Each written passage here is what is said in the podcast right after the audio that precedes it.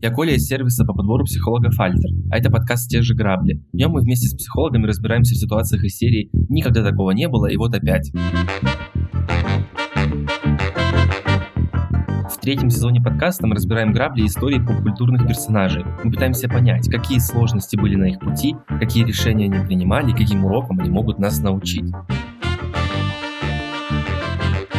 Сегодняшнем эпизоде подкаста у меня в гостях психолог Маргарита Прошина. И вместе с Маргаритой мы разобрали историю Джека Воробья. Почему Джек Воробей создает впечатление постоянно убегающего человека? Насколько моральные принципы помогут выстоять в пиратском обществе? Как прошлое влияет на наше решение будущего?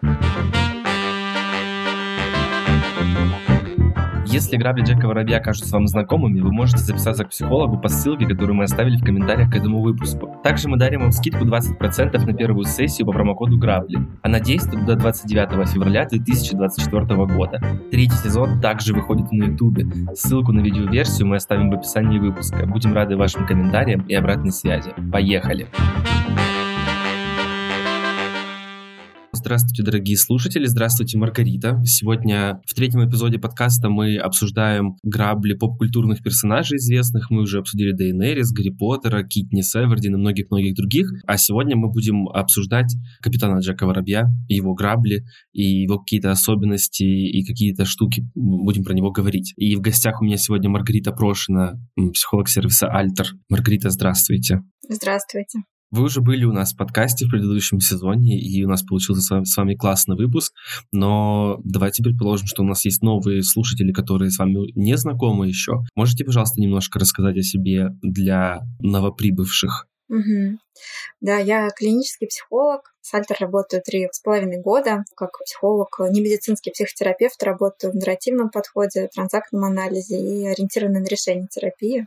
И также я работаю как коуч. Это такие мои две разные идентичности. Иногда я их совмещаю в карьерных вопросах. Здорово, какой у вас э, интересный получится такой набор и веер задач, которые вы можете решать и в бизнесе помочь. Сильно отличается подход, э, который вы используете для работы с клиентом в коучинге и в психотерапевтических направлениях? Сам принцип работы, отношение к человеку одинаковое. Человек сам является экспертом своей жизни. Я такой специалист, к которому можно обратиться за помощью. Больше оперирую к тому опыту, который у человека уже есть и к тому, как он э, раньше справлялся с какими-то сложностями. Способностей точно всегда хватало раньше, и мне важно актуализировать. Разница в том, что коучинг не работает с какими-то определенными темами, э, с темой горевания, например, или с темой каких-то детско-родительских отношений, детских травм, а психотерапии можно с этим работать. Вот. Mm-hmm.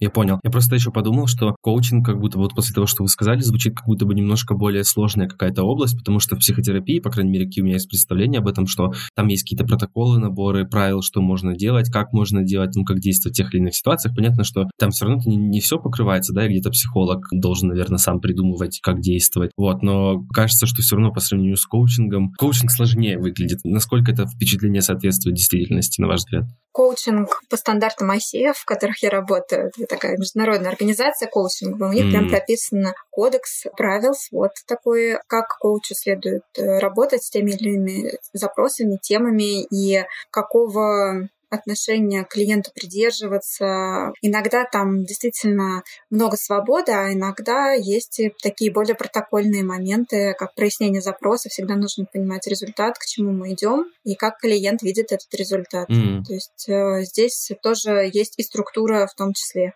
как и в психотерапии. Я понял. Ой, да. я сейчас еще поймал такую первую ассоциацию.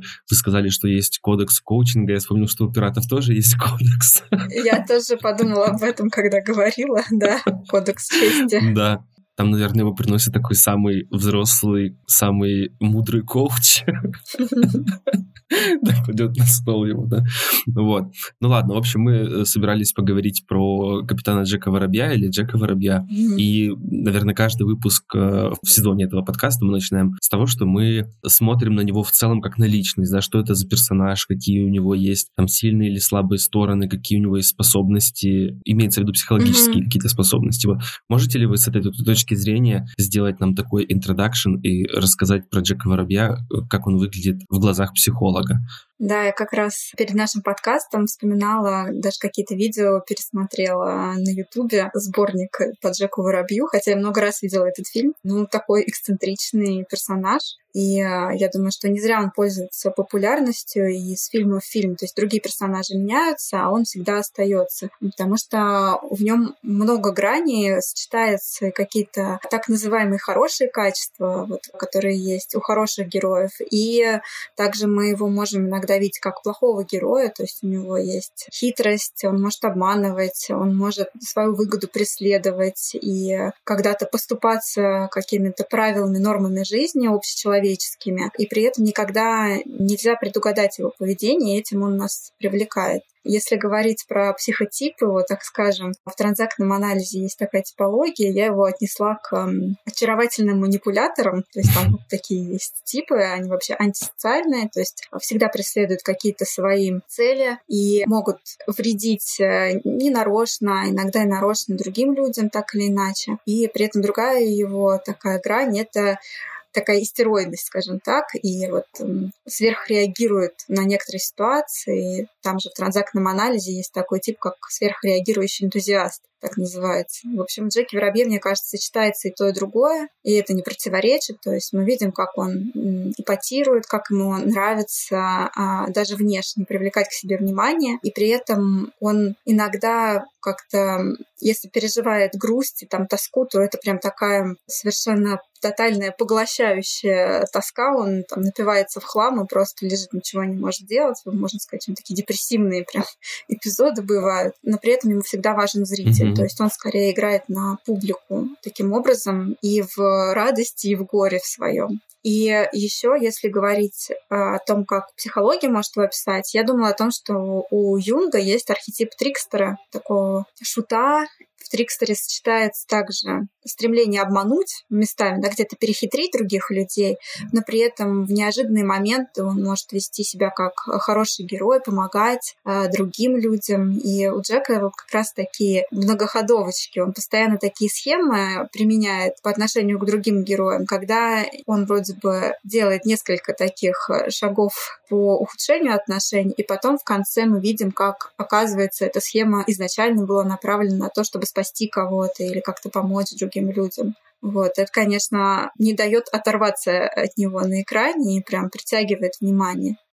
Ну да, я согласен с тем, что вы подметили, что он такой как будто бы неоднозначный персонаж. Мне, знаете, тут здесь любопытно, а в целом почему нас тянет больше к таким вот неоднозначным каким-то людям, которые вот сразу непонятно, за добро или за зло. Потому что мне кажется, что, например, Джек uh-huh. Воробей, он непонятно, он вообще за добро или за зло. Ну то есть как бы он и в своих интересах действует, и в интересах каких-то более таких высших целей. Почему нас э, так к ним тянет, к таким людям? Я думаю, что здесь э, ответ такой, что мы узнаем в них обычно себя то есть мы видим те качества, которые, может быть, э, мы замечаем в себе, и они нам не очень нравятся, но когда мы видим это в экранном персонаже каком-то, то он может вызывать у нас симпатию тем, что, да, он очень человечно показан, как обычный наш знакомый приятель или как мы сами. То есть в нем есть какие-то качества, как доблесть и честь, такие позитивные, ну какая-то мудрость даже житейская, я бы сказала. А с другой стороны, да, он ошибается, как и все люди, и ну, где-то он встречается встречается со сложностями, переживает вот эти депрессии свои или употребляет алкоголь и так спасается от каких-то ненастей. И это тоже похоже на то, как мы люди обычно в своей жизни, сталкиваясь со сложностями, по-разному можем где-то и честь проявить, да, а где-то мы скатываемся в такие негативные эмоции, и нам нужна поддержка. И когда мы видим такого человека на экране, то его очень легко понять, и мне кажется, он просто вот, ну, интуитивно близок многим, потому что в нем так много качеств, э, он не плоский, а высвечивает вот какие-то грани каждого человека. Ну да. Мне понравилась ваша мысль, которую вы сказали про то, что он такой, во-первых, многосторонний, и, во-вторых, что он похож на человека, потому что я вспоминаю, например, наш выпуск про Капитана Америку, и там было очень сильно заметно, что вот персонаж Капитана Америка, он такой, он плоский, вот он именно Капитан Америка, то есть он не Стив Роджерс, условно говоря, который за ним стоит, а это какая-то красивая обложка. И мне довольно сложно сказать, например, что Джек Воробей такой, да, то есть мне действительно кажется, что он какой-то живой, настоящий, вот, а то, что он напивается алкоголем, э, да, ну кажется, что он же как бы он же как бы не совсем слег, да, и больше ничего не делал. Все-таки можно сказать, что он как-то адаптивно относится к своим переживаниям, mm-hmm. и все-таки как-то адаптивно жизнь свою ведет.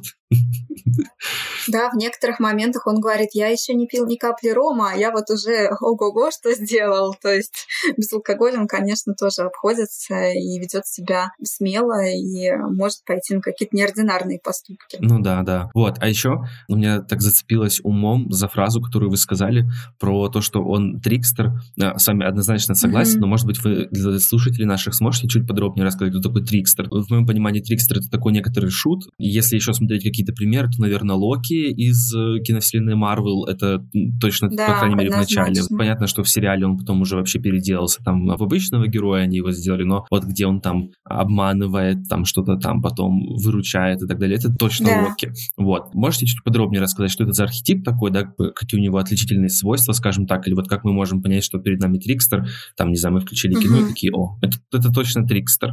Да, я вот еще, если из кинопримеров, смотрела, когда фильм «Круэлла», вот она тоже является таким трикстером, ну, в женском облачении. То есть здесь не важен пол персонажа, mm-hmm. здесь важно именно какое-то типичное поведение. То есть мы не можем предсказать обычно, как поведет себя трикстер. Я не знаю, какое там происхождение слова самого, но если говорить про сам архетип, то он обозначает э, какую-то многогранную нашу тоже сторону, что мы можем быть и плохими, и хорошими одновременно. И вот трикстеры, они как типажи такие, обычно могут себя вести как плохой персонаж, ну такой прям классический негативный, а потом раз перевернуться и сделать что-то такое хорошее, что зритель не ожидает от такого персонажа. И обычно они все-таки за справедливость, ну какую-то свою, у них собственное понимание справедливости, собственный кодекс чести, если можно так сказать. И они не выносят э, там ложь ради лжи. Обычно, если они лгут или как-то обманывают, то у них есть цель. Им важно какую-то свою цель преследовать. И также они любят шутить, веселиться, ну вот как шут, и э, делают что-то такое, чтобы ипотировать других людей, чтобы привлекать внимание, и чтобы вообще не было скучно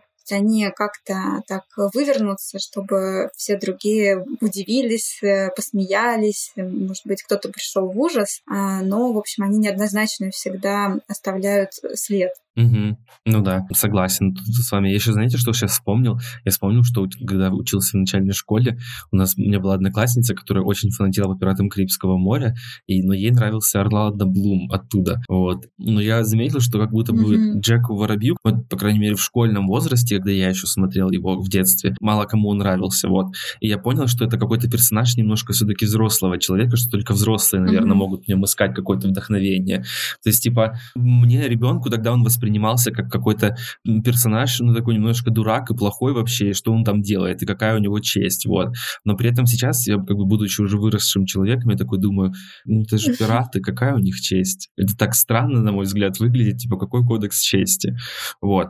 На ваш взгляд в этом смысле вообще как, почему и ну, почему так вышло вообще, что у них э, сочетаются такие качества, вообще, mm-hmm. ну, наверное, у пиратов в целом не только, да, у Джека Воробья, какой-то кодекс чести у них есть, и при этом они грабят грабят, э, убивают, берут на абордаж другие корабли и воруют. Это вообще как так оно может сочетаться? И почему? Ну, я думаю, что в каждой группировке можно назвать, что пираты это такая группировка. Есть э, какие-то свои представления о том, как вот конкретно в этой группировке следует выживать, ну, или жить по каким правилам, да, то есть мне вспоминаются такие по понятиям, как живут люди, ну вот, да, какие-то тюремные истории, может mm-hmm. быть, или сейчас сериал «Нашумевшие слово пацана», и там тоже какие-то кодекс э, пацанский. Вот, то есть когда люди находятся mm-hmm. в этом сообществе, в этой группировке, то им как-то нужно регулировать внутренние отношения. И когда они выходят, ну, кто-то, например, да, хочет перестать быть пиратом, то он уже не живет по этим законам, которые они его и не защищают, и они направлены против него, получается. Вот. Я не углублялась в пиратскую, там, вот как они жили раньше, но я думаю, что у них просто для защиты друг друга, ну, чтобы как-то свои дела вершить, но при этом не поубивать своих товарищей, не остаться там, одному кораблю всего на Карибском море,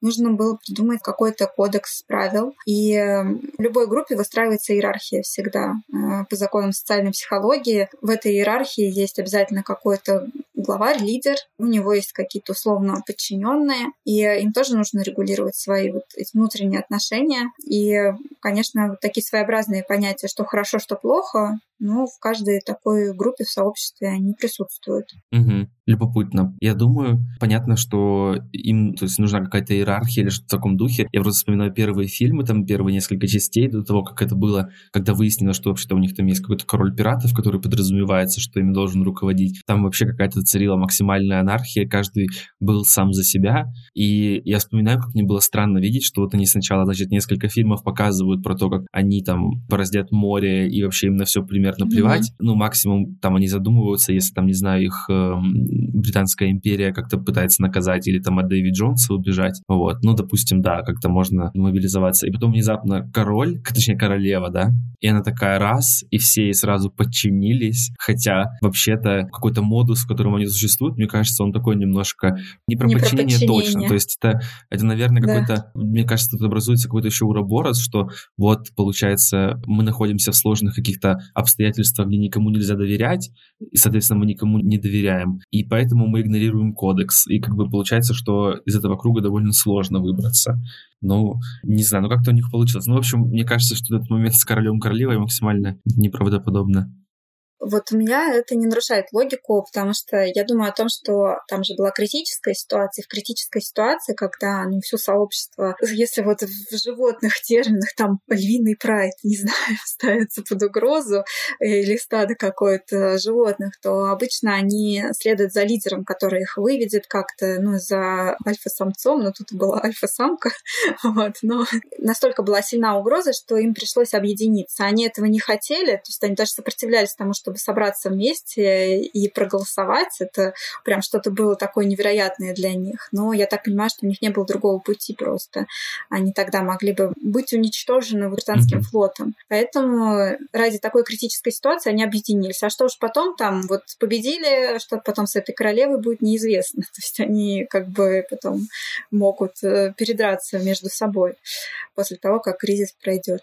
Ну да, да, согласен. А насколько для вас в этом смысле выглядит действие или логика Джека Воробья в рамках, вот если мы говорим про какой-то пиратский модус, да, то есть где они вот все находятся, насколько вам это кажется оправданными его действиями или не очень оправданными? Я почему спрашиваю? Потому что я пытаюсь для себя понять какое-то моральное мерило, условно говоря, если бы я оказался среди таких же людей. Конечно, у них, наверное, есть какой-то моральный кодекс, но при этом они все равно как бы убивают, грабят и занимаются вот, так, вот такими всякими делами. Как я адаптировался к этому? И вообще смог бы я адаптироваться? Вот, поэтому у меня вот, вот отсюда вопрос такой растет. Угу. Ну, такой сложный для меня вопрос, на самом деле, как оценивать действия Джека Воробья, то есть насколько они оправданы. Вот. И я думаю, что здесь мы можем говорить о целесообразности его действий. То есть где-то они целесообразны, то есть направлены на какую-то цель, а где-то нам кажется со своей стороны, что он действует как-то нелогично или, может быть, э, ну, только в своих интересах. А потом в конце фильма обычно, да, или где-то там ближе к кульминации оказывается, что ну, он предугадал все на много шагов вперед, и его действия все-таки были целесообразными. Ну и вот зная эту логику уже в нескольких фильмах, сколько было, пять этих фильмов, да, но уже как бы к третьему примерно понятно, чего от него ожидать. То есть сначала, что кажется, он обманет, а потом раз такой и выйдет сухим из воды, и со всеми дружит, и со всеми помирится. То есть уже как-то по поводу Джека, мне кажется, можно предположить его поведение. Но все-таки фильмы так устроены, что действия оправданные оказываются по итогам. Ну да. Да, согласен, кстати, с вами здесь в этом смысле. Какая у вас самая любимая часть, если не секрет? Первая и третья, наверное. Первая, потому что это очень ностальгические воспоминания. Я помню, как я еще в школе училась, пошла в кинотеатр смотреть, очень не хотела. И в итоге мне так понравилось, что мне родители купили кассету, именно кассету на видике я смотрела. И потом просто я могла несколько раз пересматривать, ну, в том числе из-за капитана Джека Воробья, но и из-за того, что там Барбоса и вся его команда были очень такими страшными скелетами. Это прям такое было жуткое впечатление. Ну, а третья часть, она такая эпичная, в конце битва, и там, значит, пираты побеждают британский флот, и все как бы как будто бы справедливость торжествует, да, вот тоже странное восприятие, что, значит, правильно британцы победили, и кажется, что вот болеешь в итоге за пиратов, которые там грабят, убивают и обманывают. Ну, да. В общем, такое человеческое. Мне тоже нравится первая и тоже, кстати, третья, потому что последующие части, честно говоря, я даже их не воспринимаю, хотя я их смотрел, но для меня это какой-то вот или спин или что-то в таком духе, то есть как будто mm-hmm. это вообще не касается какого-то основного лора, и мне что-то вообще они не зашли. Но третья мне нравится еще в том числе, потому что там идут переговоры между вот этим вот, который начальник вот этой Ост-Индийской вот этой компании торговой, между Беккетом и Джеком, и у них какая-то такая игра разворачивается, она еще, по-моему, с конца второй части начинается, что он там один что-то другому передаст, этот передаст другому, а потом этот передаст другому. Мне так нравится почему-то за этим следить. Mm-hmm. Сюжет, мне кажется, он действительно как-то держит ну, в напряжении да. каком-то очень. То есть и вот именно этот момент, типа, а как же они, вот кто же кого в итоге обыграет? Ну, понятно, что, наверное, если бы фильм называется «Пираты Карибского моря», понятно, что было бы странно, если бы, например, выиграл бы Лорд Беккет. А первая она мне нравится тоже, потому что ностальгическая. Я помню, что в первый раз увидел ее по телевизору, и у меня оттуда такой момент про вот эту проклятую монетку, которая была на тот момент у Киры Найтли. Вот. Угу. И там же, по-моему, поэтому туда приплыла черная жемчужина. И сюжет кажется довольно странный. Там а, была какая-то заварушка вокруг этой черной жемчужины, что то ли Барбосса ее спер у него, то, то ли он как-то что-то его ее где-то профукал. Я думаю, что персонаж, которому я больше всего импонировал, это был корабль, потому что я потом просто... Вот мне был момент, когда я Титаник, как я рассказывал, клеил его дома из картона. Вот. И теперь я рассказываю, как я клеил дома из картона и карандашей карандашей и бумаги, в общем, делал черную жемчужину, она у меня стояла на столе. Там из ниток делал всякие веревки, мачты, в общем, да, Круто. еще момент такой. Если говорить в целом вот про фильм, который показывает пиратов, ну, которые классные, добрые герои, mm-hmm. но в реальной жизни пираты Карибского моря были довольно опасными. Они действительно грабили, топили судно, мешали торговым путям да. каким-то. Ну, в общем, довольно были опасными. И современные пираты, в них тоже нет ничего романтичного, вот, что показывает фильм. Как вам кажется, насколько опасна романтизация такого опасного образа? Хороший вопрос про романтизацию. Но я думаю, что люди, которые смотрят э, пиратов, они понимают, что это скорее вымышленный образ. И да, есть там что-то романтическое, потому что вот у них есть та самая честь. Но бывают иногда до меня очень редко доходят новости о современных пиратах, там сомалийские пираты, вот я слышала, что правда ничего романтичного там нет. Страшно с таким столкнуться. Мне здесь э, скорее я все про алкоголь, вот про романтизацию, mm-hmm. значит, алкоголизма у Джека Воробья, вот это меня больше настораживает. Или там про романтизацию какого-то, может быть, обмана постоянно, да, вот э, даже лорд Беккет, которого вы вспомнили, он вроде бы положительный казалось бы, изначально персонаж, но тоже постоянно вот так вот эм, обманывает и как-то свою собственную игру ведет. Мне кажется, это показано, с одной стороны, такая правда жизни, как мы от э, хороших героев вроде бы ожидаем чего-то одного, они себя ведут э, не совсем так. И мне кажется, пираты в этом плане довольно реалистичны, то есть где-то они как сказка, а где-то они реалистично показывают, что люди, правда, неоднозначные. Мы не знаем, чего ожидать там, от э, каких-то своих собственных героев. Вот. И тут, мне кажется, эта тема про «не создай себе кумира» ну, что-то из этой серии, что в каждом человеке может быть плохое и хорошее, и не стоит кого-то или идеализировать, или обесценивать, потому что люди неоднозначны. Ну да. Про неоднозначности, знаете, что я сейчас еще подумал? Я снова вспомнил наш раз, ну, начало разговора про неоднозначность Джека Воробья, и я вспомнил ощущение, которое у меня все время было. У меня было всегда ощущение, что как будто бы Джек Воробей от кого-то постоянно бегает.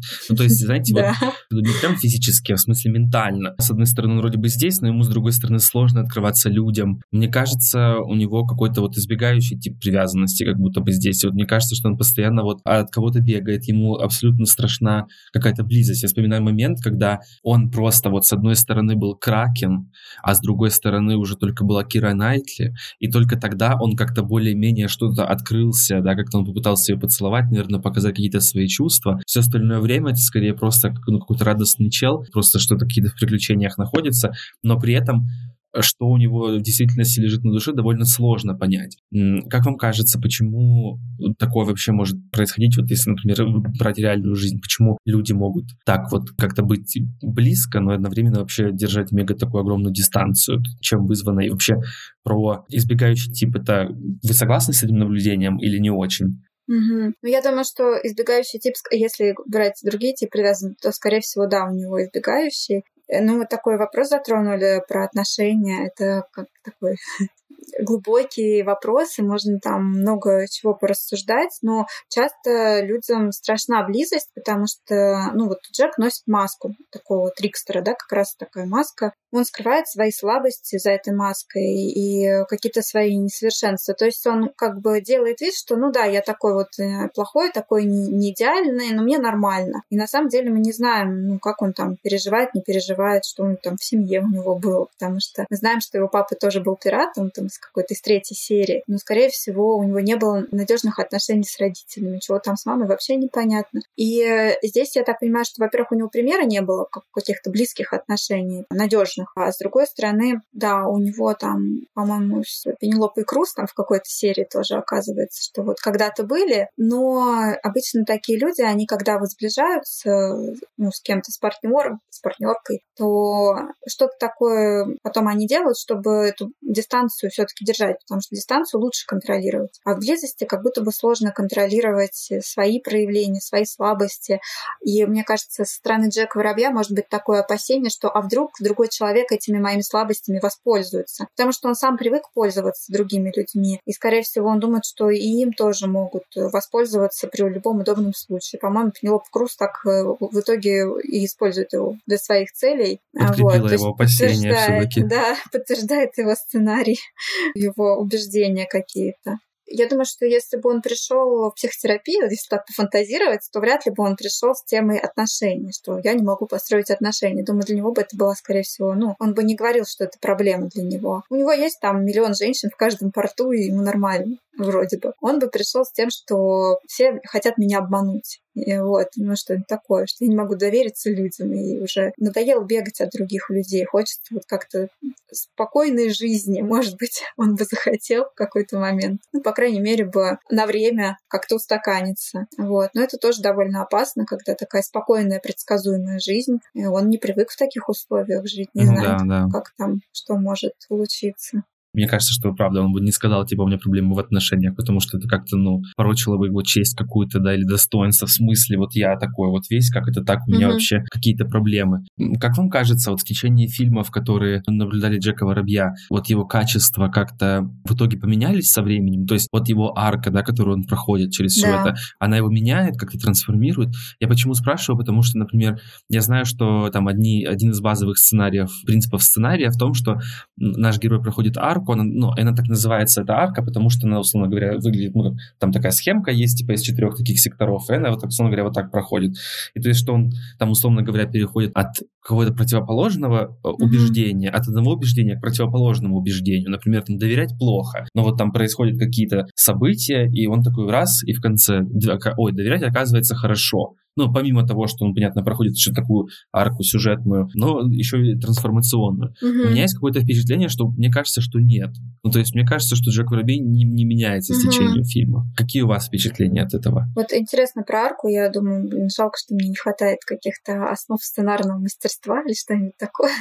Но если говорить психологически, то я думаю, что он минимально меняется, потому что его специально как будто законсервировали, что удачный персонаж, но у него вот какие изменения изменений я вижу, что он а, все-таки заводит друзей. Вот это Элизабет э, и Уилл, они становятся, ну, так или иначе, его приятелями. Он даже с Барбосой как-то сближается по итогам. Мы видим, что у них довольно теплые отношения, хотя они такие антагонисты были. То есть как-то близость он все-таки находит, но она своеобразная с другими людьми. И даже там Гипс, его помощник, у него все-таки образуются какие-то связи. Вот в этом плане, ну, мне кажется, ну, ну, развитие, да, героя есть некоторое. Потому что если сравнивать с другими персонажами, я вот тоже думала сегодня, что мне кажется, вот эта Элизабет и Уилл и Тернер, они как-то больше меняются, они вот эту арку как-то более заметно проходят. А Барбоса, например, от а, негативного персонажа наоборот к позитивному переходит. А Джек, он как был трикстером, так и остается. Я думаю, что это специально умышленно режиссером, сценаристами сделано, потому что миллион фанатов по всему миру. Это уже проверенный рабочий образ его. Зачем его менять, если люди за это платят деньги, чтобы посмотреть именно такого Джека Воробья? Ну да. Еще знаете, что забавно вспомнил сейчас опять? Это сейчас такая рандомная абсолютно мысль. Ну, вот вы сказали там и Уилл, и Элизабет, они там поменялись. Я вспомнил, как они вот в разгар там, значит, штурма летучего голландца, прям в этом вот в урагане там он их женил, значит. Да, я да. такой думаю, это же вообще какой-то трэш в том смысле, что типа почти весь фильм рассказывает про то, как чел буквально остался должен Дэвид Джонсу, потому что у них был такой коммитмент, угу. что он должен был ему, ну, как бы сослужить какую-то службу. И мы весь фильм импонируем тому, как человек пытается убежать от этой ответственности. Да. Настолько, что там замешан в итоге британский флот, его друзья женятся, там, типа, они освободили богиню, типа, что? Такой замес ради одной его цели какой-то, да, чтобы да, уйти от ответственности. Его там воскресили еще до этого, ну, то есть там вообще, вот, интересно. Знаете, какой еще вопрос меня беспокоит больше всего про Джека Воробья? Почему он постоянно поправляет типа вот когда говорят Джек Воробей, он говорит капитан Джек Воробей. Почему так это важно? Это что-то какой-то вопрос про там самооценку, самомнение какое-то или, или с чем вот такая связь? Почему он так делает? Ну, я думаю, что да, и самооценка, самомнение. Мне нравится, как вы вот сегодня несколько раз, то есть вы говорили Джек Воробей, потом поправлялись капитан. Я думаю, что мы все запомнили, что все таки Джек, он капитан. Вот. И я думаю, что это, если опять говорить про кодекс чести, что-то в их системе системе координат значит, что ну просто вот матрос какой-то, к нему должно быть отношение такое ну, снисходительное в чем-то, да, пренебрежительное. А если он капитан, и он даже когда не является капитаном, когда у него нет корабля, ну только шляпа есть, он все равно чувствует себя капитаном. Вот это внутреннее самоощущение его он постоянно транслирует. Мне кажется, это во многом ему помогает э, все-таки добиваться как раз своих целей, быть таким целеустремленным, жемчужину постоянно себе возвращать. То есть такая внутренняя убежденность, что я капитан. В какой-то степени это нарциссизм, можно об этом говорить, что ему важно некоторое такое преклонение перед ним, восхищенные взгляды. Ему важно, чтобы другие люди ценили его, хвалили, замечали его исключительность и особенность. И поэтому он так себя ну, подчеркнуто выделяет, что я вот не как вы там обычный моряк, я капитан. Думаю, что здесь такие разные аспекты, самооценка, и какие-то особенности личности. Знаете, здесь еще что интересно понаблюдать за этим немножко. Мы потом это, правда, позже выясняем, да, уже в третьем фильме, что он вообще-то был пиратским бароном, то есть он был одним из тех, кто там эту богиню так Калиста заключил, да, в тело физическое. У него был сильный магический артефакт, вот этот вот компас, да, который указывал на истинные желания какие-то. То есть как будто бы и без того, что он владеет или не владеет кораблем, капитан он или не капитан, капитан, как будто бы у него mm-hmm. и так какой-то, ну, знаете, как вот в этой иерархии есть какое-то хорошее место. То есть, если он был важным персонажем, которого нужно было там в эту бухту э, затонувших кораблей, его должны были собрать, туда привести, потому что без него совет был бы не совет, и это не состоялось бы ничего. И кажется, что это какое-то mm-hmm. самомнение очень хрупкое получается, что вот э, или наоборот, да, если, например, не хрупкое, то, наверное, корабль почему-то считается самым значимым аргументом во всем этом. То есть, типа, он не просто вот там какой-то пиратский барон важный, что у него есть обязательно корабль. Это вот почему-то какой-то самый, самый важный аргумент в переговорах, наверное, не знаю, или в понимании там как-то оценки себя или что-то в таком духе. Вот. Я думаю, что корабль здесь как документ, условно. У него же нет паспорта. Но вот когда есть корабль, то это как такой его паспорт, что он реально капитан. Я думаю, что в такой жесткой иерархии, в такой системе, где каждый борется за звание капитана, постоянно нужно этот статус подтверждать. И то, что хрупкий, да, мне прям это слово очень как-то откликнулось в том плане, что есть такой нарциссический тип личности, вот нарциссизм, про который говорил у Джека есть, то там постоянные качели от э, превосходства, что я круче всех, до такого самоуничижения, что у меня нет корабля, и поэтому я никто и ничто. Э, вот. И он постоянно на этих качелях, как будто у него нет стабильности в самооценке и в, ну, в определении себя. Вот. Но я думаю, что это действительно вопрос выживания, и что ему надо подчеркивать э, эту свою особенность, иначе его там ну, кинут опять, затопчут, он умрет в нищете где-нибудь в каком-то захудалом порту. Ну да.